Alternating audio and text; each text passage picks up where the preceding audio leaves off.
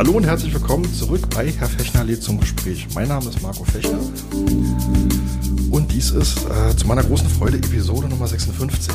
Ähm, nachdem ich mit meinen Gästen in den letzten Episoden sehr viel über die Bildung von Kindergartenkindern und Grundschulkindern gesprochen habe, ähm, möchte ich heute ganz gerne mal sozusagen ans andere Ende der Bildungskette, beziehungsweise hinter die allgemeine Bildungskette, nämlich in den Bereich ähm, der Erwachsenenbildung. Und ich, ganz speziell möchte ich heute mal ähm, über das Thema Alphabetisierung von Erwachsenen sprechen, was auch so ein Thema ist, was, glaube ich, ein bisschen wenig Beachtung findet, mehr Beachtung verdient hätte. Und ich freue mich deswegen ganz doll. Mir gegenüber sitzt heute nämlich die Geschäftsführerin des Bundesverband Alphabetisierung und Grundbildung e.V., Frau Dr. Nicole Pöppel. Schönen guten Tag. Hallo, Herr Fechner, schön, dass Sie da sind. Ich freue mich. Also wir sitzen heute hier in Steglitz-Zehlendorf in Berlin. Ähm, in der Berliner Geschäftsstelle. Ganz genau. Also zu, ähm, anders gesagt ist es ein Projektbüro von unserem Bundesverband Alphabetisierung und Grundbildung, der seinen Hauptsitz in Münster hat. Okay, vielleicht mögen Sie mal ganz kurz den Verband vorstellen. Mhm. Was machen Sie? Ja, den Bundesverband Alphabetisierung und Grundbildung gibt seit nunmehr 40 Jahren. Das heißt, wir sind seit 40 Jahren vom Standort Münster aus engagiert, das Thema Alphabetisierung und Grundbildung, also fehlende Grundkenntnisse, Defizite beim Lesen und Schreiben bei Erwachsenen in die Öffentlichkeit zu tragen und mhm. auch dafür zu sorgen, dass es Angebote gibt, dass auch Erwachsene noch besser lesen und schreiben lernen können.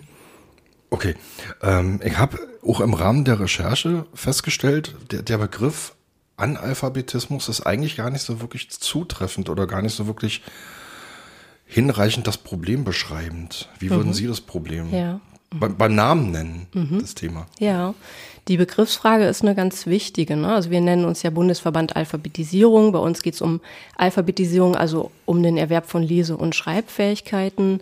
Wir haben allerdings in Deutschland ist das Thema Analphabetismus eher ein seltenes Phänomen. Also Analphabetismus würde heißen, dass man gar nicht lesen und schreiben kann. Das ist etwas, das ist in Deutschland in geringerem Maße ausgeprägt. Das hat man eher teilweise ähm, bedingt durch Migration äh, bei Personen, die jetzt in Ländern aufgewachsen sind, ähm, wo ihnen der Schulbesuch verwehrt war, etc. In Deutschland haben wir die allgemeine Schulpflicht und dadurch sind die Menschen, die hier aufgewachsen sind, ähm, auch natürlich haben sie eine Schullaufbahn durchlaufen und wir kümmern uns mit unserem Verein um die große Gruppe der Menschen, die nicht ausreichend lesen und schreiben können. Und da ist der aktuelle fachliche Begriff geringe Literalität. Das ist sozusagen so ein wissenschaftlicher Begriff. Früher haben wir immer noch den Begriff funktionaler Analphabetismus verwendet. Und dieses Phänomen bezieht sich darauf, dass Menschen den gesellschaftlichen Anforderungen an Schrift nicht gerecht werden. Also das ist auch immer zu denken in Relation zu der Gesellschaft, in der man lebt. Bei uns in Deutschland sind die Anforderungen an Schrift ja hoch. Mhm. Also man muss Formulare ausfüllen, man muss äh, Behördenbriefe Unendlich lesen, viele. genau, und man muss sie auch verstehen. Und ähm, tatsächlich ist die Anforderung an Schriftkompetenz hoch mhm. ähm, im Beruf, im Alltag und so weiter. Und wir kümmern uns um die große Gruppe der Personen, die erwachsen sind, aber trotzdem trotz Schulpflicht oder auch ähm, angesichts von Migration jetzt zum Beispiel nicht diese Ebene von Texten erreicht. Also gering literalisierte Menschen sind die, die es nicht schaffen, einen Text sinnentnehmen zu lesen mhm. in einer ne, kurzen Zeit oder auch einfach Texte zu formulieren, sich mit ähm, behördlicher Post auseinanderzusetzen oder auch Kleingedrucktes zu lesen etc. Und das ist unsere Zielgruppe, das sind unsere Adressaten und für die möchten wir Angebote machen. Wir möchten sie durch Beratungen erreichen und auch vor allem auch motivieren, nochmal Lernangebote wahrzunehmen. Mhm. Jetzt haben Sie ganz viel, gerade ganz viele Punkte mhm. aufgemacht, da komme ich nochmal drauf zu sprechen. Ja. Ich würde nur ganz gerne nochmal so, so, so einen halben Schritt zurück. Gerne. Mhm. Wie sind Sie denn selber zu dem Thema gekommen? Mhm. Ja, das war eine sehr wichtige und prägende Erfahrung. Und zwar habe ich ähm, Literaturwissenschaft studiert und über eine Bekannte während des Studiums in Siegen ähm, das Angebot bekommen, als Lehrkraft ähm, im Bereich Alphabetisierung an der Volkshochschule tätig zu werden. Das hat dann auch geklappt mit der Bewerbung. Ich war dann als, okay. also eben ähm, Studentin, vier Jahre, habe ich äh, Alphabetisierungs-Lernangebote für Erwachsene gestaltet. Das hieß dann eben zweimal pro Woche, abends mhm. in der Volkshochschule, erwachsene Menschen, meistens so zwischen 40 und 60 ähm, auf unterschiedlichen okay. Kenntnisständen. Ne? Also manche fingen wirklich an mit einfachen Wörtern, andere wiederum waren schon eher so weit, dass sie an Rechtschreibthemen arbeiten wollten. Und die haben wir eben dann unterrichtet. Und es gab auch mal ein, ich habe auch ein Angebot gestaltet, das jetzt von der Agentur für Arbeit für ähm, oder Jobcenter eher gesagt heißt mhm. es ja heute, für langzeitarbeitslose Menschen, die kein anderes Fortbildungsangebot wahrnehmen konnten. Mhm. Für die haben wir dann eben auch ein Intensivprogramm mal durchgeführt. Okay. Wie, also die Frage, die ich mir stelle, die haben Sie wahrscheinlich schon ganz oft gestellt bekommen und die werden sich aber auch andere stellen. Wie, wie kann das passieren, dass wir Menschen durch zehn Jahre lang durch ein Schulsystem bringen mhm. und am Ende aber trotzdem ja. eine geringe Liter Literalität ja. steht, wie Sie es formuliert haben. Ja, tatsächlich ist eine, eine ganz, ganz zentrale Frage, weil wenn jemand im Erwachsenenalter nicht ausreichend liest und schreibt, dann mhm. hat das seine Ursachen, ja meistens in der, in der Kindheit ne, oder in der Schulzeit auch. Und ich glaube, da muss man eben auf, auf diesen Bereich schauen. Man, man, man muss wissen, dass Kinder und Jugendliche schon mit unterschiedlichen Startchancen in die Schule mhm. ähm, gehen. Also die Bildungsvoraussetzungen der Eltern sind ein wichtiger Faktor mhm. bei dem, ne? wie man auch im Punkte zum Beispiel Le Lese- und Spracherwerb, äh, wie, wie wird man sozialisiert im Elternhaus, gibt mhm. es Zugang zu Büchern, wird vorgelesen, beschäftigt man sich mit den Kindern, das ist schon ein entscheidender Faktor. Aber ähm, tatsächlich kann es ja auch sein, dass jemand jetzt aus so einem Elternhaus in der Schule keine Schwierigkeiten zeigt. Das kann mhm. immer passieren. Aber wenn ein Kind Schwierigkeiten zeigt, dann ist es natürlich entscheidend, in was für einem familiären Umfeld das passiert. Ne? Mhm. Können die Eltern sich kümmern? Gibt es eventuell auch die Möglichkeit, das Kind zusätzlich zu fördern? Werden die Kinder überhaupt gut versorgt und mhm. unterstützt? Also es gibt ja auch wirklich gravierende Themen, die bei Kindern den Bildungserfolg schon erschweren. Ne? Ja. Elternhäuser, also soziale Armut, aber auch materielle Armut, aber auch Gewalt in Elternhäusern, Vernachlässigung und so weiter. Das sind so Faktoren, die können natürlich den Einfluss auf den Lernprozess bei mhm. Kindern erschweren. Und dann kommt die Schule hinzu. Also inwiefern gibt es überhaupt ähm, eine gute Schulungssituation. Ne? Sie, mhm. Wir wissen ja, das ja jetzt gerade auch angesichts klar. der aktuellen Studien zu den Schulen große Klassen, überforderte Lehrkräfte, fehlende Fördermöglichkeiten für Einzelne. Also selbst wenn Lehrkräfte das erkennen, haben sie überhaupt die Möglichkeiten, Kinder zu unterstützen beim Lese- und Schreiblernprozess und so weiter. Also es ist immer, wenn jemand als Erwachsener es nicht richtig gut kann, mhm. und das hat jetzt keine ähm, körperlichen Gründe, ne? das gibt's ja auch manchmal, dann liegt es daran, dass ähm, eben so ein Zusammenspiel von Schule, individuellen Faktoren und ähm, Elternhaus eine ganz gravierende Rolle spielen. Mhm. Und wir müssen natürlich auch sehen, wir haben halt eben diese hohen Erwartungen in unserer Gesellschaft. Man erwartet von den Jugendlichen oder Erwachs jungen Erwachsenen, die aus der Schule kommen, ja auch ein gewisses ja. Schriftsprachniveau.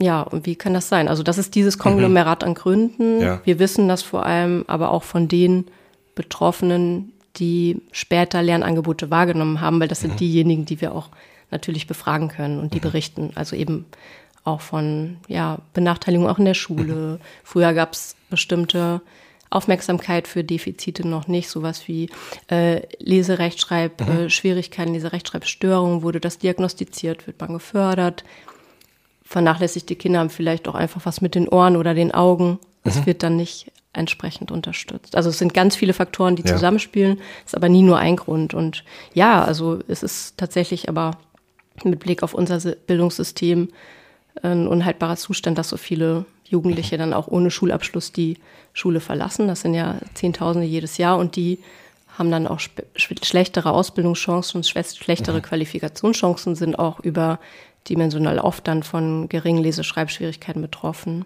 Das ja. setzt sich dann sofort. Ja, also das sind in Berlin die letzten Jahre immer so im Schnitt 10 Prozent gewesen. Mhm. Derjenigen, die nach Klasse 10 gegangen sind. Mhm. Die Quote sinkt ein bisschen, wenn man die Abiturientinnen und Abiturienten nochmal ja. reinrechnet, logischerweise. Aber ja. ähm, das ist so die Größenordnung in Berlin, das ist natürlich schon heftig. Ähm, jetzt sprachen Sie über, also ganz allgemein über Schülerinnen und Schüler, aber natürlich auch so ein bisschen mit dem Verweis auf die, das heutige, auf die heutige mhm. Situation. Mhm. Sie sagten eben in dem, sozusagen in ihrem, in ihrer Einladung zu ihrem eigenen Zugang, das waren größtenteils ähm, Erwachsene zwischen 40 und 60 mhm. Jahren, das war ja. eine komplette andere Schülergeneration. Mhm. Ja. Ähm, wie ist denn die Altersverteilung in der, mhm. bei, bei den Personen, die Sie als Verein betreuen, Ja. alphabetisieren, grundbilden. Also noch ganz gut zum Verein. Also wir sind vor allem auch Mittler, Beratungsstelle, erste Anlaufstelle Ja. und unterstützen in dem Bereich. Also das heißt, wir vermitteln auch an Lernanbieter, an Bildungseinrichtungen. Wir machen Beratungsangebote, Aufklärungs- und Öffentlichkeitsarbeit.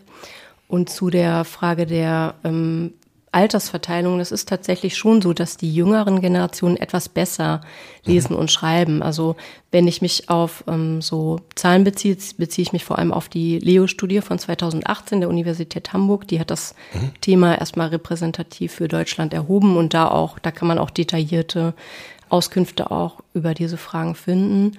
Und es ist so, dass die älteren Generationen etwas schlechter lesen und schreiben.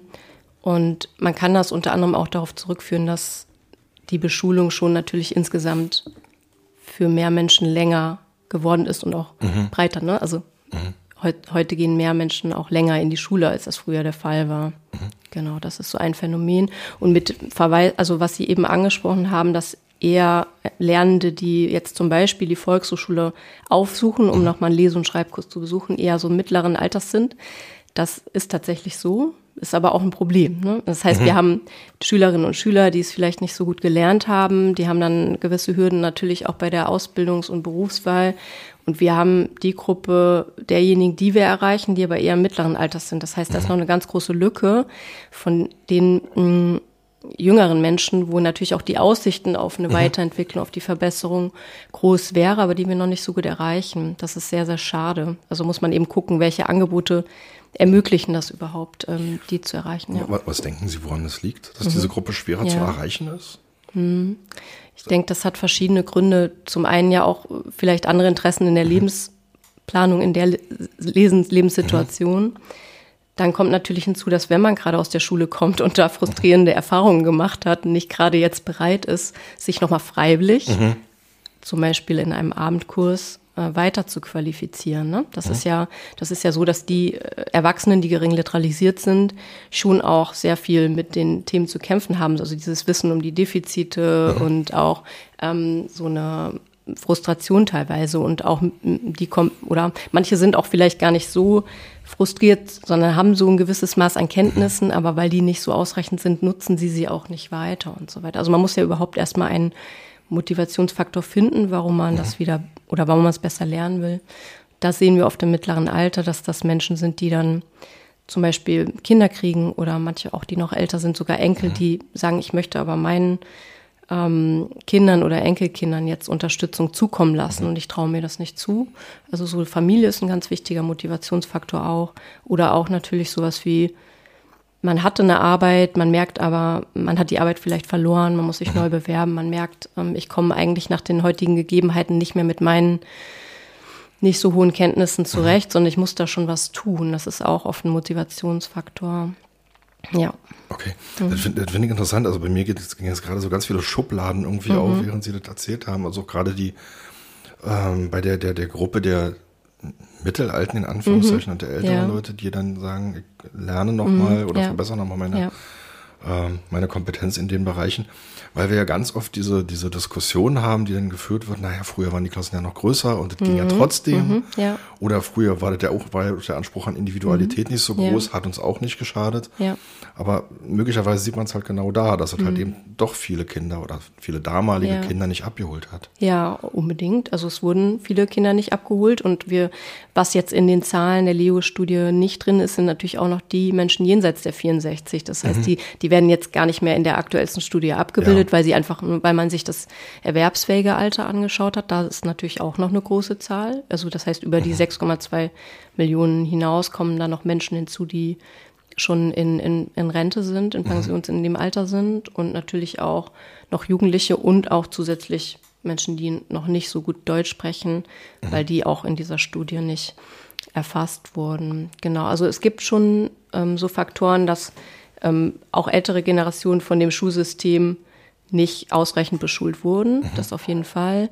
Man muss sich aber auch noch, man muss auch noch bedenken, dass ja unsere gesellschaftlichen Anforderungen so ho also hoch sind. Das heißt, jemand, der vielleicht früher noch einen Ausbildungsvertrag mündlich bekommen hat und dann vielleicht auch 10, 20 Jahre in einem ähm, ähm, in einem Betrieb gearbeitet hat mhm. oder so, vielleicht auch im Handwerk, ähm, dass sich da die Einstellungsvoraussetzungen auch mhm. verändert haben, dass auch in vielen Branchen, die, wo so angelernte Kräfte oder äh, nicht unbedingt qualifizierte Kräfte arbeiten, mhm. trotzdem mhm. heute sehr viel Schrift brauchen. Ähm, es gibt ja als Beispiel, es gibt ja den, zum Beispiel der Bereich der Pflege, das ist ja, ein, das ist ja, ja. ein Fachkräftebereich von Fachkräften ja. und dort ist ja so viel mehr Dokumentation heute notwendig, als das früher der Fall war. Und gerade da scheitert man dann an den schriftsprachlichen Anforderungen auch, indem man eben schriftlich dokumentieren muss, was man gearbeitet hat. Das heißt, die Gesellschaft verändert sich, die Anforderungen an die Berufe verändern sich. Dadurch fällt das ja auch mehr auf oder Menschen ja. haben eben Ausschlüsse, sie haben Teilhabeschwierigkeiten, mhm. sie haben ja nicht die gleichen Chancen im Prinzip. Mhm. Also wie, wie gesagt, also bei mir gehen gerade so ganz viele Schubkasten auf. Ich habe gerade die Gefühl, eigentlich müsste man irgendwie noch mal eine eigene Episode machen zum Thema die Entwicklung des, des Bildungswesens mhm. irgendwie seit, äh, ich sage es mal, Kriegszeiten.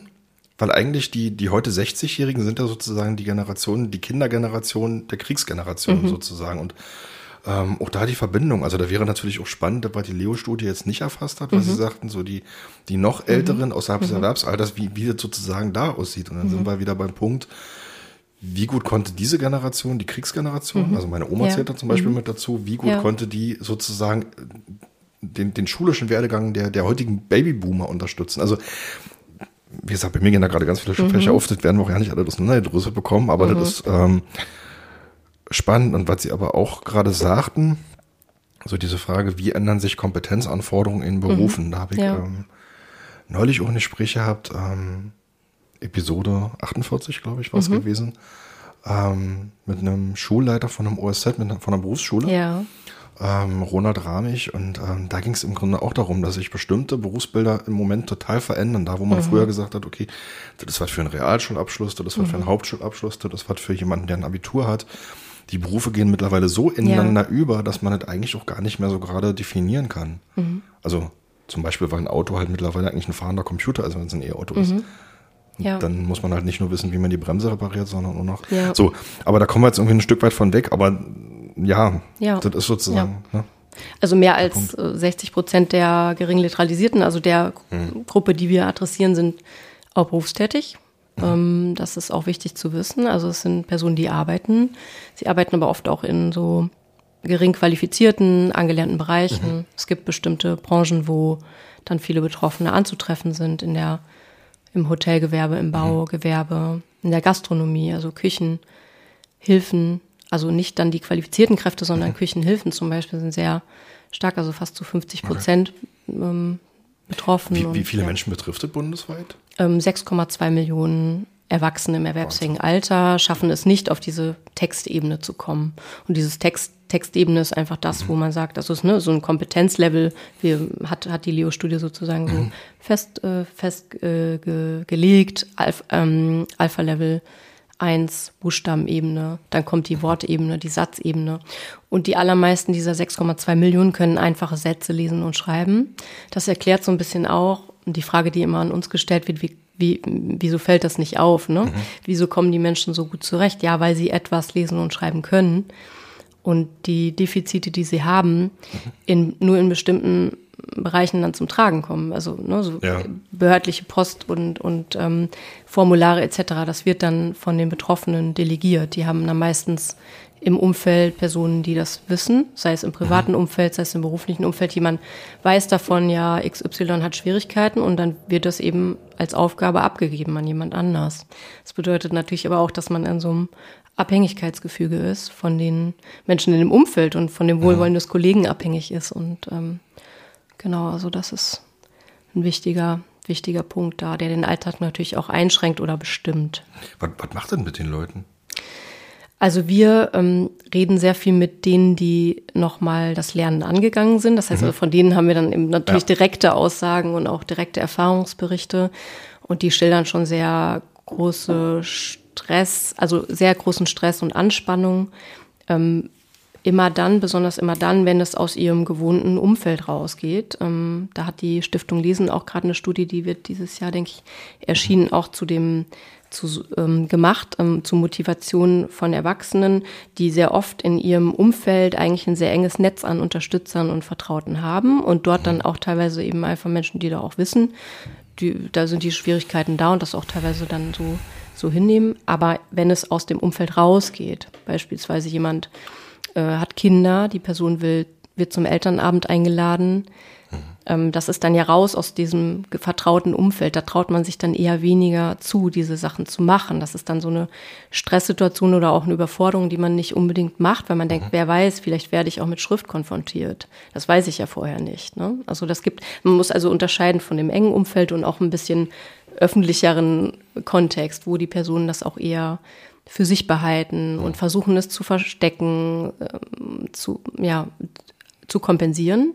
Ganz, ganz viele haben große Anstrengungen dadurch, dass die dann auch im Beruf Sachen zum Beispiel mit nach Hause nehmen, wenn das ähm, etwas okay. ist, ne, das, oder auch teilweise dann ihre Partnerin, Partner fragen, da mitzuhelfen bei schriftlichen Aufgaben.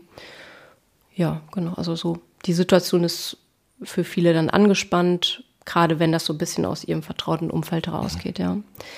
Was jetzt so, was noch ganz interessant ist, glaube ich, deswegen versuchen wir auch in unserer Arbeit immer Multiplikatoren, Multiplikatoren zu erreichen, weil es gibt mhm. ja sehr, sehr viele auch professionelle Mitwisser und die erreichen wir zunehmend besser. Das merken mhm. wir am Alpha-Telefon, das ist unser Beratungstelefon. Das wären zum Beispiel mhm. Menschen in Jobcentern, also mhm. Mitarbeitende in Jobcentern, ne, Fallmanager, ja. ähm, auch Ärztinnen und Ärzte, Betreuungspersonal, also Menschen in Behörden, mhm. die mit Betroffenen Kontakt haben können und merken, na, da hakt es irgendwie auch mit, der, mit dem Schriftlichen. Mhm.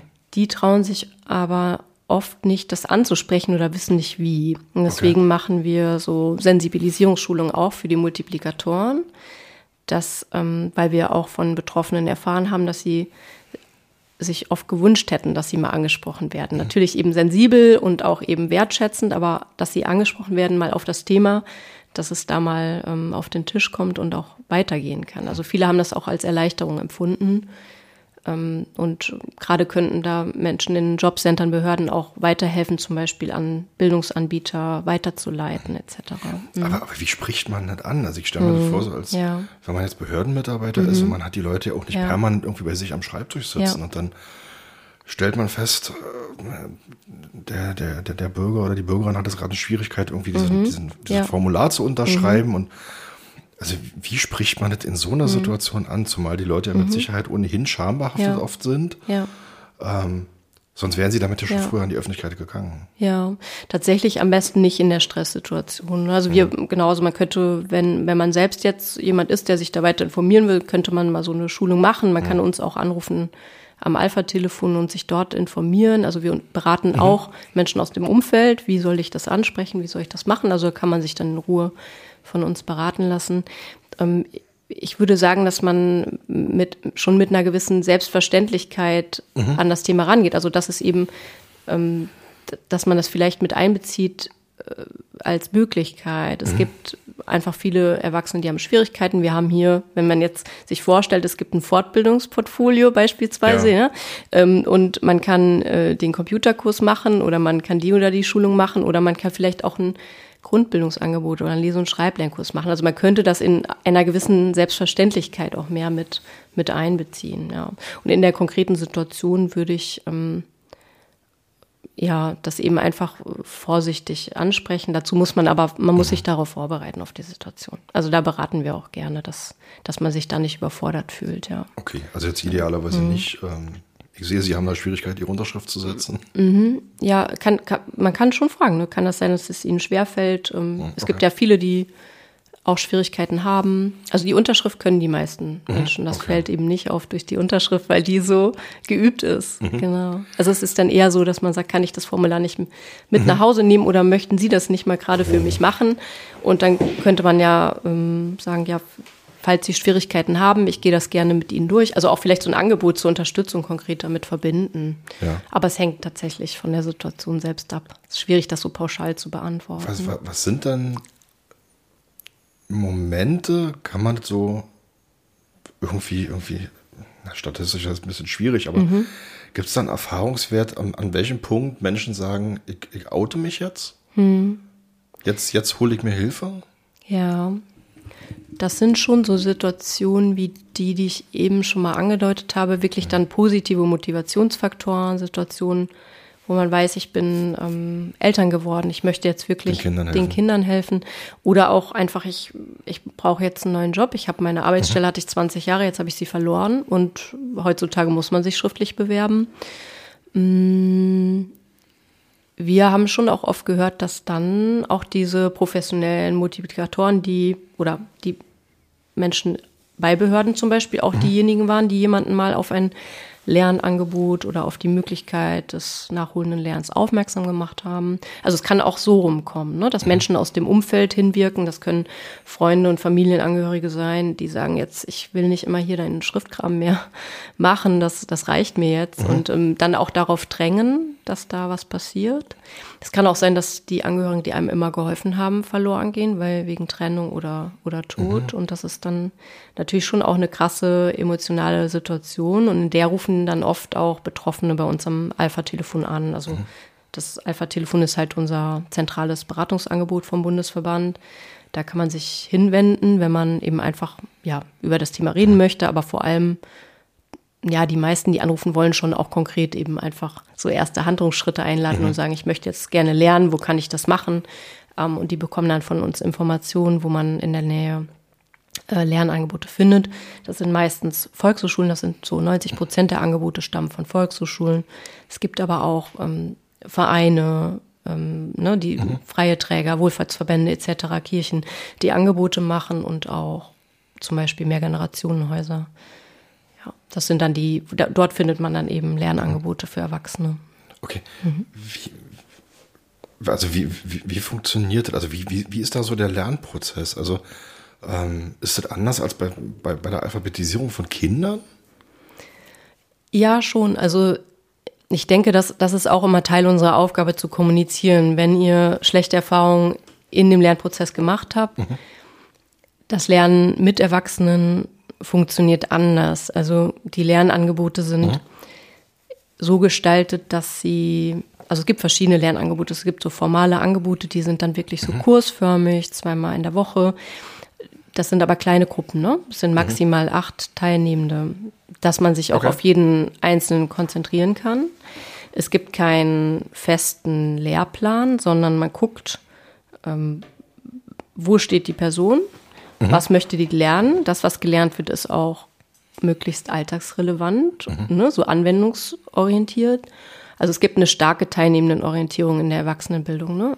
Das, die Menschen sind ja freiwillig da. Ja. Die haben schwierig, also Schwierigkeiten erlebt in dem Zusammenhang. Die haben teilweise auch nicht so ein hohes Selbstwertgefühl, was, was die, ihre Lern mhm. Lese- und Schreibkompetenzen angeht. Manchmal merkt man, dass die Selbsteinschätzung dann nochmal unter dem liegt, was eigentlich schon da ist. Das finde mhm. ich auch mal ganz berührend und faszinierend, dass wenn Erwachsene dann wieder anfangen zu lernen, dann doch manchmal mehr Kenntnisse da sind und auch besonders ähm, ja der, der Zuwachs an Lese-, Schreibkompetenz ist ähm, ja manchmal gar nicht so hoch wie dann am Anfang der Zuwachs an Selbstvertrauen und Selbstwertgefühl, ne? okay. ne? weil man merkt, man ist das jetzt mal angegangen, mhm. man muss es vielleicht auch nicht mehr verstecken, man, man merkt, ich kann schon was, man merkt, ich habe ich mache auch Fortschritte mhm. und so weiter. Ne? Also der, der Lernfortschritt bei Erwachsenen ist natürlich langsamer meistens, also als bei Kindern. Und das liegt natürlich auch daran, dass Lernangebote in der Form ja auch meistens nur als ein bis zweimal in der Woche zur Verfügung stehen. Ja, ne? Also als Kind lernt man ja ne? täglich, genau. Es gibt schon einzelne Vereine, auch ganz toll in ähm, Berlin, zum Beispiel Lesen und Schreiben e.V. oder AOB e.V. Das sind dann äh, Trägervereine, die machen das auch schon seit Jahrzehnten und die ähm, bieten auch so Vollzeitangebote an, wo man lesen, schreiben, rechnen, Grundbildung, Computer äh, und so weiter, also wo man das ganzheitlich denkt und auch Angebote macht, die mh, mm, einfach sehr, sehr regelmäßig sind und einen hohen Zeitumfang. Ja. Aber ich denke, jeder, der, der vielleicht darüber nachdenkt oder auch jemanden kennt, muss halt wissen, dass man in diesen Lernangeboten für Erwachsene auf die Person selber eingeht und dass da geschulte ähm, Lehrkräfte sind, die eben auch wissen, was die Besonderheiten sind bei Erwachsenen. Ne? ähm, ja, ein Faktor darf man dabei jetzt nicht ausblenden. Das sind oft sehr, also der, der Bereich der Erwachsenenbildung ist ein sehr ähm, prekärer. Also es sind mhm. meistens ähm, solo selbstständige Menschen, die da unterrichten, Lehrkräfte, die das nebenberuflich machen oder auch eben einfach ja solo selbstständig sind und da auch leider geringe Honorare bekommen. Also das ist auch mhm. so ein Thema von uns jetzt als Verband, was uns immer auch ähm, beschäftigt, dass es einfach die, diese Wichtigkeit und die Ausstattung der Erwachsenenbildung im Bereich Alphabetisierung, Grundbildung nicht so nicht so gut ist. Also dass man da einfach noch nachbessern muss. Mhm. Das wäre jetzt tatsächlich, ja. also ein bisschen weiter unten auf meinem mhm. Zettel ja. sozusagen, aber ja. so die, äh, können wir ja gleich erstmal hinspringen. Ähm, einfach die Frage, welche, welche Priorität dieses Thema einfach mhm. in der politischen und gesellschaftlichen mhm. Diskussion hat. Ja. Das hat sich verändert. Also wir als Verband sind ja schon wirklich seit Jahrzehnten auch mit anderen Akteuren jetzt mhm. ähm, da ja tragen dazu bei, dass das Thema überhaupt eine Lobby bekommt, dass mhm. es in der Öffentlichkeit ist, dass es in der Öffentlichkeit bleibt. Mm, seit 2016 äh, läuft ähm, im Bund eine, die sogenannte Alpha-Dekade. Das heißt, im Moment hat das Thema politische Aufmerksamkeit. Mhm. Also 2016 bis 2026 haben Bund, Länder und Partner, also Partner sind zum Beispiel auch so Einrichtungen wie unser Verein, mhm. äh, sich zusammengeschlossen, um mehr Aufmerksamkeit auf das Thema zu mhm. legen und die Lese- und Schreibkompetenzen von Erwachsenen oder auch Grundbildungskompetenzen, ne? also da gehören ja noch mehr zu, mhm. zu verbessern. Und um das zu erreichen, fördert man Projekte auf der Ebene ja. des Bundes. Da haben wir zum Beispiel als Verband auch mehrere Projekte, die gefördert werden. Es gibt ähm, es wurden in allen Bundesländern auch Koordinierungsstellen für das Thema eingerichtet. Das heißt, es, es okay. gibt, es bewegt sich was insofern, als Strukturen geschaffen werden, die vorher nicht da waren. Mhm. Ähm, es bewegt sich insofern was, als mit Projekten dann auch bestimmte äh, äh, ja, Dinge probiert werden. Es wird, es gibt auch Forschung, wird auch unterstützt in dem Kontext zu, zum Beispiel. Es werden Projekte unterstützt, wo man guckt, wie erreicht man denn die Menschen überhaupt. Ne? Es wird, und wir sind zum Beispiel stark vertreten mit Projekten im Bereich Öffentlichkeitsarbeit und Sensibilisierung, dass das Thema auch wirklich eben einfach auf der Agenda bleibt. Aber man muss natürlich dafür sorgen, dass das dann auch dauerhaft verankert wird. Mhm. Ne? Und ähm, im Endeffekt münden ja alle Bemühungen darin, dass Menschen irgendwo dann doch noch lernen sollen. Das heißt, ja. auch die Grundbildungsanbieter müssen natürlich gut ausgestattet sein. Mhm. Die müssen dauerhafte Lernangebote haben. Um, das Personal muss anständig bezahlt werden. Das heißt, man, man braucht ja auch eine Infrastruktur, wenn man möchte, mhm. dass jemand irgendwo lernt. Ja. Da wird im Moment viel probiert, weil man weiß, dass man durch die herkömmlichen Angebote die Menschen noch nicht so gut erreicht. Mhm. Das heißt, man probiert auch zum Beispiel in Betrieben, äh, in Betriebe reinzugehen, ne, ja. mit Projekten, dass man da, wo die Menschen schon sind, die arbeiten, dass sie ihre Arbeit nicht verlieren, sondern dort Grundbildungsangebote nachholen können. Man probiert auch so offenere zum Beispiel Lerntreffs, Lerncafés mhm. anzubieten, dass man nicht sagt, okay, das ist hier so formalisiert, du musst zweimal in der Woche um die Zeit da sein, sondern mhm. es gibt auch so offenere Angebote, die auch erstmal so zum Einstieg da sind, etc. Es gibt digitale Lernangebote, die taugen dann für Leute, die auch schon bisschen weiter sind, auch mhm. da eine gewisse digitale Grundkompetenz haben, vielleicht auch berufstätig sind und sich dann eher individuell weiterentwickeln möchten. Genau, das heißt, es wird im Moment viel probiert, die Aufmerksamkeit ist da, wir merken mhm. das auch. Wir haben als Verband sehr viele Medien- und Presseanfragen und ähm, das Thema ist in der Öffentlichkeit, aber wir merken auch, das muss äh, dauerhaft passieren, diese mhm. Öffentlichkeitsarbeit. Ne? Also im Moment es gab jetzt vor kurzem eine Sendung im ZDF. Ich weiß nicht, ob Sie die gesehen haben, Buchstäblich Leben. Das war so eine Doku, die auch mal okay. acht Erwachsene gezeigt hat, auch in ihren Alltagsherausforderungen und so weiter, die nicht so gut lesen und schreiben können. Ne? Ich werde es ich mir mal angucken und ich werde es auch verlinken unter diesem mhm. Podcast, aber ich habe es noch nicht gesehen. Mhm. Genau, und also was, was an dieser vierteiligen Doku ganz gut war, ist, dass man eben einfach ähm, acht Personen sieht, die auf einem unterschiedlichen Lernstand mhm. sind, ne, von welchen die wirklich eher auch noch sehr mit den Anfängen ähm, kämpfen, als welchen, die schon sehr gut auch, äh, also in Relation schon mhm. Eine höhere Kompetenz haben, aber selber sich auch noch wenig zutrauen oder mit Ängsten, ähm, deren ähm, ja, Lesen und Schreiben mit Ängsten behaftet ist. Und ähm, wir merken dann tatsächlich, wenn es sowas wie so eine Sendung gibt, die ja dann Millionen Menschen auch schauen, dass dann auch wiederum mehr Menschen bei uns anrufen mhm. und sich am Alpha-Telefon dann informieren. Also sei es für sich selbst oder eben fürs Umfeld. Das heißt, diese Öffentlichkeit, man muss immer wieder für die sorgen und man muss die auch so mhm. Das Thema auf der Agenda halten. Und dann muss man natürlich auch dafür sorgen, dass die Menschen irgendwo lernen können. Und das ist wiederum, ähm, ja, schon auch einfach ein Thema, das Ressourcen braucht und mhm. Geld braucht. Das ist ja kein Bereich, mit dem man Geld verdienen kann, sondern wo man investieren muss. Mhm. Ja. Ich würde ganz gerne, Sie haben jetzt den Begriff schon ein paar Mal reingeworfen, mhm. dieses Alpha-Telefon. Ja. Ich würde gerne mal versuchen, das so ein bisschen nachzuvollziehen. Also, ich bin jetzt jemand mit geringer Literalität, mhm. wie wir mhm. wie ich heute gelernt habe. ähm, ich finde ein schöner Begriff. Ähm, und ich werde jetzt auf diese Telefon, auf diese Telefonnummer mhm. aufmerksam, auf diese, auf diese Hotline. Ich rufe jetzt da an. Was, ja. was, was, passiert dort? Ja. Also ich, mhm. ich, ich, oute mich als ich mhm. kann nicht besonders gut lesen oder ja. kann nicht schreiben, ja. wie auch immer. Äh, was, was mache ich jetzt? Was, was mhm. passiert dort, wenn ich da anrufe? Mm, dann wird man von einer sehr netten Kollegin oder einem netten Kollegen aus unserem Team erstmal eben einfach freundlich empfangen und ja. auch erstmal, es gibt dann auch wirklich dieses, Sie sind hier genau richtig, ähm, schön, dass Sie anrufen. Also es gibt erstmal diese wertschätzende Rückmeldung und ja auch eben die Selbstverständlichkeit, ja genau, mhm. also mit dem Thema sind Sie hier genau an der richtigen Stelle wir merken schon, dass die allermeisten doch ganz konkret und auch oft pragmatisch sind, mhm. wenn sie anrufen und sagen, hier, ich habe gehört, ich kann hier lernen und wo geht das? Ne? Mhm. Und dann können wir natürlich direkt auch mit unserer bundesweiten Kursdatenbank dann suchen und auch mhm. versuchen, irgendwie ein passendes Lernangebot zu finden und auch bestimmte Faktoren noch zu besprechen, sei es jetzt, ähm, gibt es finanzielle Hürden, dann können wir als Verband zum Beispiel auch eine Kursgebühr übernehmen ähm, oder auch ähm, organisatorische Themen oder vielleicht auch die Person unterstützen mhm. in einem Gespräch mit, manchmal ruft auch jemand an und sagt, ich möchte da, ich würde das gerne ähm, auf der Arbeit irgendwie sagen, ich weiß aber nicht wie und so weiter. Also so in dem Kontext, wir beraten dann einfach nach dem Anliegen, mhm. was die Person mitbringt. Meistens ist es wirklich, ich möchte lernen und wo geht das?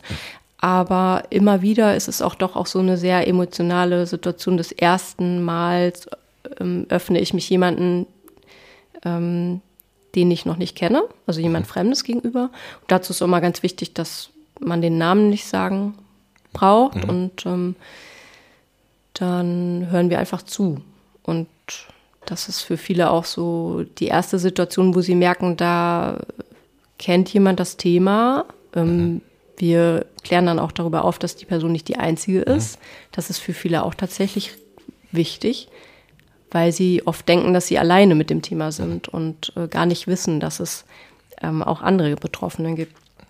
Genau, also so läuft das im Wesentlichen ab. Und wir haben aber auch viele Anrufer, die eben dann, ne, also ein Vorgesetzter, der sagt, hier, mein Mitarbeiter, meine Mitarbeiterin hat da Schwierigkeiten, ich würde das unterstützen, was kann ich denn machen?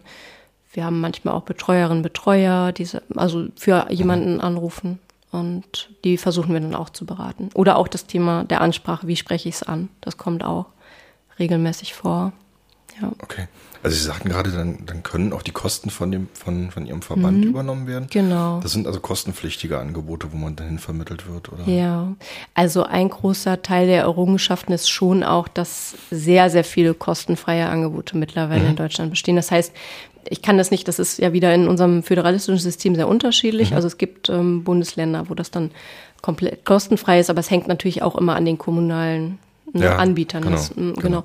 Aber die allermeisten, also es sind schon, ja, ich, äh, die, genaue Zahl habe ich jetzt nicht, nur wie viel sind mhm. kostenfrei, aber die überwiegende Anzahl ist kostenfrei. Mhm. Aber in manchen Bundesländern oder bei manchen Anbietern gibt es dann doch Gebühren. Mhm. Ne? Ein Volkshochschulkurs kostet manchmal einfach Geld. Und äh, selbst wenn das nur 30 Euro pro Semester sind, ist das für viele trotzdem eine Hürde. Geld, und ja. genau, wenn wir können, Fahrtkosten, das ist natürlich immer schwieriger, das zu abzurechnen in dem Fall, aber sowas wäre natürlich auch wünschenswert, weil für manche gerade im ländlichen Raum, mhm. die dann in die ne, Kreisvolkshochschule zum Beispiel kommen möchten, ähm, haben dann schon auch ähm, eher das Problem der Fahrtkosten. Ja. Ja, das sind, das sind so Themen, ja. Mhm. mhm wie ist so die Verteilung der, der, der Betroffenen, sage ich jetzt mal, bundesweit? Also gibt es da große Abweichungen Ja. zwischen den Bundesländern oder? Ja, also die Leo-Studie hat das für Deutschland gesamt repräsentativ erhoben. Das heißt, ich habe da keine Zahlen über Okay. regionale Unterschiede. Mhm. Also das, das haben wir jetzt nicht, nicht vorliegen einfach, ja. Okay, also, da kam doch gerade, ich dachte, das wäre ja mal interessant. Also wie ist eigentlich so die Verteilung Mhm. Ja, in Berlin? Also gerade man, weil man ja im Bildungsbereich oft auch so die Situation zwischen Stadtstaaten und Mhm. Flächenstaaten ja, oft vergleicht und feststellt, da gibt es große Abweichungen. ja. Okay. Mhm. Ähm, wie, wie lange sind die, die, die Betroffenen dann in diesen Angeboten? Haben sie dann einen Erfahrungswert, einen Durchschnittswert? Das ist schon tatsächlich so, ähm, hatte ich ja, ich hatte ja vorhin mal erwähnt, dass es eben eine Unterscheidung gibt zwischen der Gruppe der Menschen, die wir erreichen, die dann in die Lernangebote Ja. gehen, und der sehr großen Anzahl an Menschen, die wir noch nicht erreichen, wo wir noch nicht wissen, wie, wie gelingt uns das. Ähm, es, es ist einfach noch eine große Herausforderung, diejenigen, die es nicht so gut können, die dadurch auch wirklich Nachteile haben, aber dann eben für, für Angebote zu gewinnen oder überhaupt an sie heranzutragen, dass es das gibt, weil es ist tatsächlich ja eben eine freiwillig, freiwillige Sache. Ähm, wie lange bleiben die? Das, das ist oft schon so, dass die, die dann in ein Lernangebot gehen, das oft auch relativ lange, also mehrere Jahre besuchen. Okay. Das kommt schon auch vor. Ähm, das wird dann oft auch so ein, ein eigener, ja, so ein wichtiger Faktor in dem Leben der Menschen. Also weil sie da ja so, Klar. so sagen, so eine Erfolgserlebnisse, Selbstwirksamkeit, aber auch so einen sozialen Kontext, so eine Eingebundenheit in etwas finden, was sie vorher so dann nicht hatten. Genau. Aber wünschenswert wäre das natürlich, dass man schafft, Angebote zu schaffen, die qualifizieren, die diese nächsten Schritte, die man braucht für seine Lebensgestaltung im Lesen und Schreiben, schafft und dann eben vielleicht auch ein Angebot wieder beendet. Mhm. Was man jetzt nicht so gut, ähm, wo ich keine Zahlen genau, es gibt sehr viele Nutzende jetzt zum Beispiel vom Volkshochschullernportal. Die VHS hat so ein kostenfreies Lernportal, dort kann man digital lernen. Da weiß ich jetzt nicht genau, wie die Zeitspannen sind, aber Welche, da. welche, welche VHS ist das? Das ist äh, der, der Deutsche Volkshochschulverband, hat Ah, das okay. sozusagen Mhm. als, als, als Angebot ne, bundesweit. Das kann jeder nutzen. Die haben dort Lese-, Schreib- ähm, und Rechenlernangebote, aber auch tatsächlich Sprachlernangebote. Also es ist ein sehr gutes, kostenfreies Angebot. Und da nehme ich an, aber das könnten, also da nehme ich an, dass das, da weiß ich nichts über die Dauer der Nutzung, aber die Nutzerzahlen sind auch sehr hoch. Das heißt, es gibt einfach auch viele Menschen, die eigenständig dann digital lernen. Genau, ja. Sie hatten, Sie hatten vorhin gesagt, ähm, dass, dass es bestimmte Berufsgruppen gibt, ähm, in denen das relativ häufig vorkommt, dass man Mhm. ja. ähm, sozusagen Betroffene dort findet. Ja. Kann man das auf bestimmte soziale Schichten, in Anführungszeichen, sozusagen konzentrieren? Also, dass man feststellt, ähm, das lässt sich auf einem bestimmten, in einem bestimmten sozialen Hintergrund findet man sehr häufig, dieses Phänomen? Oder betrifft das eigentlich alle sozialen Schichten, Gruppierungen? Ja, das ist schon tatsächlich so, dass geringe Literalität und also ne, eben funktionaler Analphabetismus schon auch eher in bildungsfernen Milieus dann am Endeffekt anzutreffen ist, dadurch, dass ja auch jetzt jemand, der aus einem ja, akademischen Elternhaus oder einem Zusammenhang, wo Bildung eine große Rolle spielt, ja auch meistens mehr Förderung erfährt und natürlich auch die ökonomischen Ressourcen da Ja. auch eher äh, vorhanden sind. Das heißt, ähm, das, das hat schon einen Zusammenhang. Die Bildungsherkunft, das wissen wir ja auch in Deutschland, ist die Ja. Spal Spal Spaltung einfach sehr groß. Und extrem abhängig vom Elternhaus. Genau. Es gibt aber schon auch, ähm, die meisten der Betroffenen haben jetzt eher einen, die meisten haben einen Schulabschluss, aber auch eher so einen niedrigeren Schulabschluss, also Hauptschulabschluss. Ähm, teilweise gibt es auch Betroffene mit ähm, höheren Abschlüssen. Das sind dann aber eher auch Migrantinnen, Migranten, die dann ne, im Deutschen Okay. noch nicht so, die haben dann in ihrer Sprache ja vielleicht ein Abitur und ähm, aber in Deutsch noch nicht so auf dem Level angekommen. Genau, nein, das kann man schon gewissen eher gering qualifizierte Berufe, angelernte Berufe, also auch so das, was man klassischerweise jetzt Arbeit, Arbeiter, also der Begriff ist ja veraltet in dem Zusammenhang, aber ne, ähm, ja, genau, ausführende Angestellte ArbeiterInnen sind da Okay. eher betroffen als jetzt ähm, ja, andere Arbeitnehmer. lassen Sie uns noch mal ganz kurz auf Ihren Verein kommen. Wie viele Mitglieder mhm. haben Sie und wie viele Förderer? Also mhm. Sie, Sie, sprechen auf Ihrer Webseite von Mitgliedern und Förderern. Mhm. Ja. Ähm, wie, wie ist da die Struktur? Die Struktur ist so, dass wir ein gemeinnütziger Verein sind und mhm. ähm, Mitglieder bei uns sind im Moment so 350 und mhm. das sind vor allem Bildungsträger, ähm, ne, Volkshochschulen, mhm. Vereine, die sich um das Thema bemühen, ähm, Stiftungen oder auch ähm, Wissenschaftsinstitute oder auch Wissenschaftlerinnen und Wissenschaftler, die sich mit dem Thema befassen. Also vor allem aber im Wesentlichen Bildungsträger und auch Privatpersonen, die zum Beispiel selber Lehrkräfte sind. Mhm. Und das ist, und auch natürlich ein paar Fördermitglieder, das heißt Menschen aus der Gesellschaft, die das Thema wichtig finden, das auch unterstützen durch ihren Mitgliedsbeitrag. Dann finanzieren wir uns über Spenden, das ist ein mhm. wichtiger Bereich, und Sponsoring natürlich auch. Also da haben wir dann so Kooperationen zum Beispiel mit Verlagen. Mhm. Ähm, und das ist ein, ein Teil. Äh, woraus sich unser Verbands äh, so Basis speist. Mhm. Und dann ist natürlich ganz wichtig der Drittmittelbereich, ne? also öffentliche Projekte. Wir haben im Moment ähm, zwei große Projekte, die vom Bildungsministerium, also vom Bundesbildungsministerium mhm. gefördert werden, vom BMBF. Und ähm, das halt im Rahmen dieser Alpha-Dekade, die im Moment läuft. Und auch das Alpha-Telefon bekommt einen Zuschuss zum also als Unterstützung in der Zeit, wo die Kampagne des Bundes, also im Moment, die, der, das BMBF hat auch eine eigene Kampagne entwickelt, um auf das Thema aufmerksam zu machen. Das ist Lesen und Schreiben, mein Schlüssel zur Welt heißt die. Und die setzt dann immer jährlich bestimmte Schwerpunkte. Und diese Kampagne, ähm, ja, für diese Kampagne ähm, fahren wir teilweise auch mit unseren Projekten, zum Beispiel mit dem Alpha-Mobil.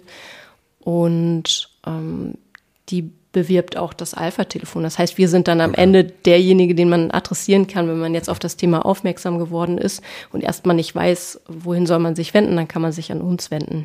Mhm. Ja. Was macht dieses Alpha-Mobil? Oder wo mhm. fährt es jetzt, also wo fährt es hin? Ihre mhm. Kollegin ist vorhin gerade, als sie gekommen ist, losgefahren. ist ja. gerade losgefahren. Ja. Ähm, ja. Also wie, wie, wie, wie kann ich mir diesen konkreten ja. Auftrag ja. dieses Alpha-Mobils vorstellen?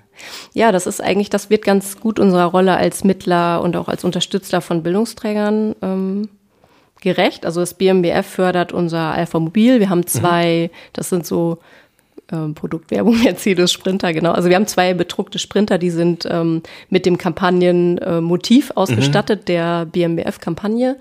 Und das Alpha Mobil ist eben einfach ein Aufklärungsprojekt und ein mhm. Sensibilisierungsprojekt. Das heißt, wir stellen uns im Moment sind das so 140 Aktionen pro Jahr, die wir mhm. machen, immer zusammen und auf Einladung von Bildungsträgern, Bildungsanbietern, meistens. Okay. Teilweise sind wir auch auf Messen, aber wir nehmen jetzt mal an, heute ist die Kollegin nach Magdeburg gefahren, dann äh, ist das meistens auf Einladung eben eines Bildungsträgers, meistens der mhm. Volkshochschulen oder auch eines äh, Verbandes etc., die eben Lese-Schreiblernangebot machen oder ja. Grundbildungsangebote.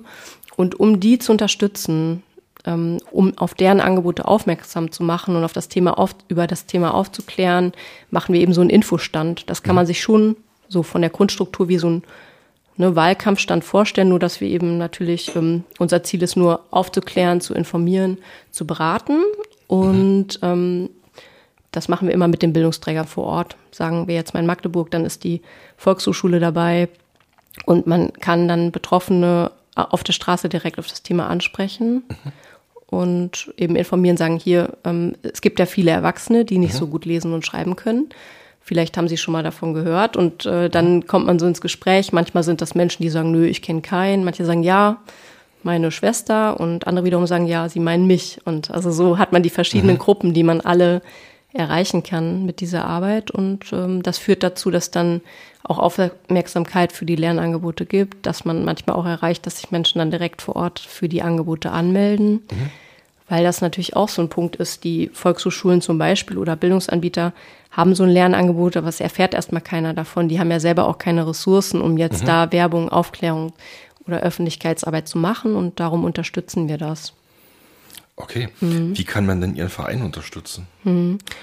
Den kann man tatsächlich durch Spenden unterstützen. Also wir mhm. haben, haben Spendenkonto. Spenden sind, werden vor allem dann auch erstmal so für die grundständige Beratungsarbeit ähm, verwendet, zum Beispiel ja für das Alpha-Telefon, aber auch natürlich für die Entwicklung neuer Projekte. Also wir entwickeln ja auch immer neue Projekte, wie zum Beispiel das Alpha Mobil, das es allerdings jetzt schon auch seit 20 Jahren gibt, das muss ich auch mal sagen. Das hat also dieses Jahr genauso wie unser Verein auch Jubiläum. Man kann uns auch unterstützen, indem man ähm, ja auch das Thema weiterträgt im Endeffekt, ne? also auf das Thema aufmerksam macht und ähm, man kann eine Sensibilisierungsschulung in, in der eigenen Stadt anfragen mhm. und sagen, hier, ich möchte aber gern konkreter helfen. Vielleicht okay. äh, gibt es, also das sind unterschiedliche Möglichkeiten, aber natürlich helfen auch erstmal Spenden und Unterstützer dabei, dass wir überhaupt diese Struktur aufrechterhalten können, mhm. weil wir ja auch im Prinzip keine institutionelle Förderung haben, sondern mhm. dann immer wieder darauf angewiesen sind, so Gelder einzuwerben natürlich. Ja. Mhm. Ich, ich habe gerade so wieder an, an, an, diese Werbung aus den 90ern, glaube ich, war die ja. gedacht die ist so hängen geblieben. Ja. Vielleicht bräuchte das mal wieder so eine, ja. so eine, so eine Kampagne. Ja. Also ich will jetzt auch gar keine, gar keine Ratschläge sozusagen ja. von Seitenrand ja. geben, aber nein, nein. ich weiß nur, so, die, diese Werbung ist bei mir total hängen geblieben. Ich glaube, da werden sich auch ganz viele noch dran erinnern. Genau. Der Lagerarbeiter der, oder? Der, ja, der, der Lagerarbeiter, Lagerarbeiter, genau, der Lagerarbeiter, wo dann der Chef von hinten kommt und ganz ungehalten genau. ist und der Kollege dann sagt, Mensch, der kann doch nicht lesen. Ja.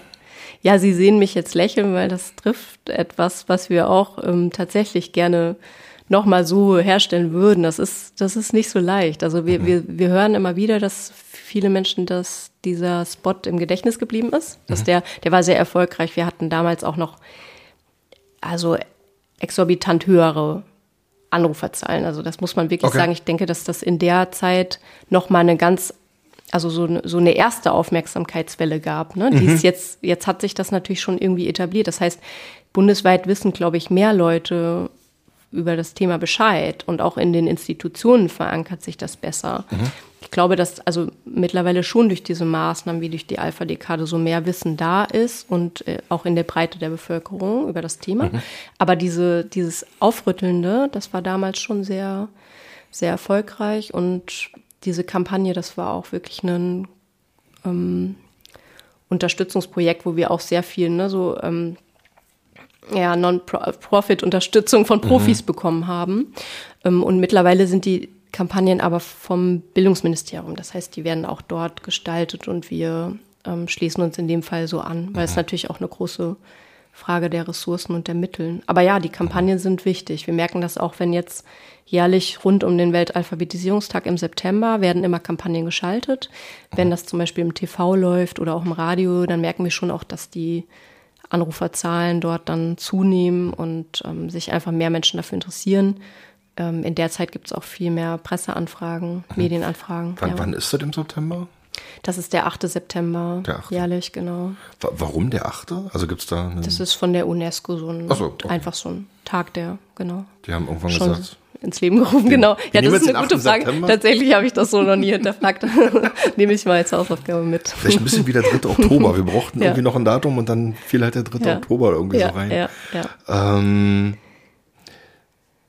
Sie sagten jetzt auch gerade, dass das Problem damals ein bisschen größer vielleicht war, weil es nicht so bewusst war und dann mhm. kamen irgendwie ganz viele Menschen.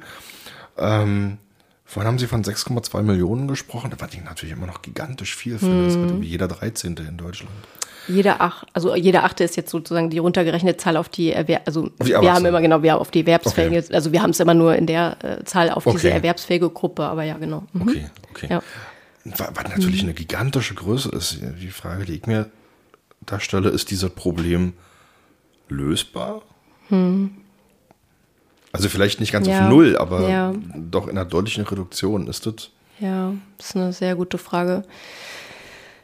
Ich glaube, da muss es muss einfach sehr, sehr viel passieren und es muss auch mehr noch zusammenspielen. Also die, bei der Prävention fängt es mhm. ja schon an. Ne? Also bei der, bei der Prävention ja. und der frühen Förderung fängt es an. Ich denke, da ist ein wesentlicher Ansatzpunkt, mhm. das Problem zu reduzieren. Ähm, in der nachholenden Erwachsenenbildung muss natürlich auch einfach, obwohl es schon einige gute Angebote gibt und auch wirklich auch kostenfreie Angebote, reichen die oft noch nicht für die Bedarfe der Personen aus. Also ne, mhm. gibt es, ist, passt es zu meinen Arbeitszeiten, gibt es eine Kinderbetreuung, ähm, äh, weiß ich Klar. überhaupt von dem Angebot.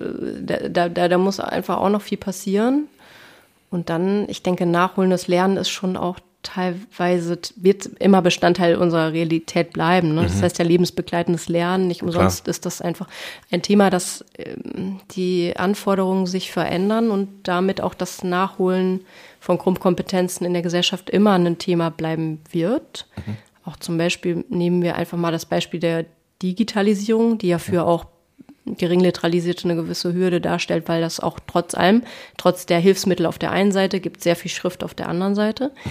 Mm, Aber dass, dass tatsächlich ähm, digitale Kompetenzen, die ja auch so ein Grundbildungsthema sind, ja auch bei der sonstigen Bevölkerung, bei der souverän lesenden und schreibenden Bevölkerung auch noch ein Ja. eigenes Thema ist. Das heißt, es, es, ist, äh, es bleibt immer, denke ich, ein Thema, aber wir sollten möglichst dafür sorgen, dass man sowohl im präventiven Bereich als auch im nachholenden Bereich auch noch enger zusammenkommt. Also das, das müssen wir, glaube ich, auch noch probieren. Und dass man die, es ist eine Frage der Ausstattung und der Ressourcen auch gleichzeitig. Also es ist eine der Methoden, der Modelle, da wird da jetzt im Moment auch viel ausprobiert und es gibt ja auch schon jahrzehntelange Expertise. Ähm, woran das Feld ein bisschen krankt ist, dass es alles ähm, auch projektgefördert ist und sehr wenig in dem Sinne institutionell einfach dauerhaft da sein kann. Ne? Also wir haben auch mit unserem Verband dann immer mehrjährige Projekte, die laufen dann wieder aus und dann oft führt das dann dazu, dass in dem Feld das Rad auch noch mal wieder, obwohl es ja schon erfunden war, Ja. dann noch mal neu erfunden werden muss. Das ist einfach so ein Grundproblem. Aber es ist in der Bildung ja allgemein bekannt, dass die einfach sehr schlecht in Relation ausgestattet ist. Ja. Okay, ja, das ist tatsächlich was, ähm, was ich bei vielen, von, von vielen äh, Bildungsträgern in den verschiedensten Bereichen höre, wahrnehme, sehe, wie auch immer, dass das halt wirklich immer diese, diese befristeten Finanzierungen sind. Und man dann irgendwie regelmäßig darum kämpft, dass es eine Anschlussfinanzierung gibt und man dann damit verbunden auch das Personal halten kann und hofft, dass das Personal nicht weggeht, bevor die Anschlussfinanzierung kommt Ja. und so. Und ähm, ja. das ist natürlich eine krasse Herausforderung, immer wieder. Ähm, ja. Lassen wir das. Ich, ich würde das ganz gerne erstmal so stehen lassen. Oder haben Sie jetzt noch was, was Ihnen noch sozusagen auf der Seele brennt, was Sie noch mitgeben möchten? Was Ihnen noch wichtig wäre? Also bestimmt ganz vieles, aber. Nein, also es, es ist schon, ähm, wir freuen uns natürlich, wenn, ähm, ja, wenn Menschen eben mitnehmen, dass auch Erwachsene noch besser lesen und schreiben lernen können. Also dass das als Angebot einfach steht und dass man auch Ja. versucht, das weiterzutragen, dass es diese Angebote gibt, dass man dort auch einfach ähm, gut aufgenommen wird, dass man sich im Zweifel einfach auch an uns als Beratungsstelle erstmal wenden kann und dass es schon bundesweit einfach Bildungs- und Lernanbieter gibt, die sich dem Thema annehmen und versuchen, möglichst gut zu unterstützen. Also das wäre und ist mir wichtig, dass es eben auch weitergetragen wird. Und dazu können auch alle beitragen, die jetzt selber nicht betroffen sind. Ne? Also es kann im Endeffekt jeder darüber auch informieren und ähm, das Thema weitertragen und auch mit so einer Sensibilität in, in der Gesellschaft ähm, darauf achten. Also weil wenn man erstmal weiß, jeder Achte ist betroffen, dann muss man selbst mal auch mal jemanden treffen und Ja. kennenlernen und ähm, dass man das mehr als eine Teil der Wirklichkeit annimmt, ähm, an der man aber auch was verändern kann jetzt, also im Individuellen vor allem, ja. Das, das fand ich jetzt tatsächlich also beeindruckend, wie, also wie viele Menschen das eigentlich betrifft und Mhm. ja. dass das, wie Sie gerade sagten, halt so ein eigentlich ein normaler Bestandteil äh, sozusagen dieser Gesellschaft ist, dass wir ganz Mhm. Ja. viele Menschen haben, die da halt Ja. Da noch, noch Bedarfe haben. Ja, So. ja. Ähm, und dass das, ja, also wirklich ja offensichtlich was ist, mit dem man nicht alleine ist. Ja, genau. So. Danke. Ja, danke Ihnen. Ähm, Frau Dr. Pöppel, herzlichen Dank Sehr gerne. für, für dieses Gespräch, für die Informationen heute. Ja. Äh, wie gesagt, bei mir sind irgendwie noch, noch ganz viele Schubladen auf, Schubläden aufgegangen. Ähm, Das freut und mich. ich, ich, Auch anregend dann. ähm, wie gesagt, danke nochmal Ja. und ähm, alles Gute für den Verein, für den danke Verband. Ihnen. Ja. Ähm, Ich freue mich sehr über Ihr Interesse. danke und gerne. Ähm, vor allem alles Gute für die Menschen, denen Mhm. Sie helfen, ähm, Patenförderern. Ähm, Und liebe Zuhörerinnen und Zuhörer, vielen Dank fürs ähm, wieder einschalten, wenn Sie mögen, gerne bis zum nächsten Mal in Episode 57, glaube ich. Und ähm, erstmal noch eine gute Zeit bis dahin. Bis bald.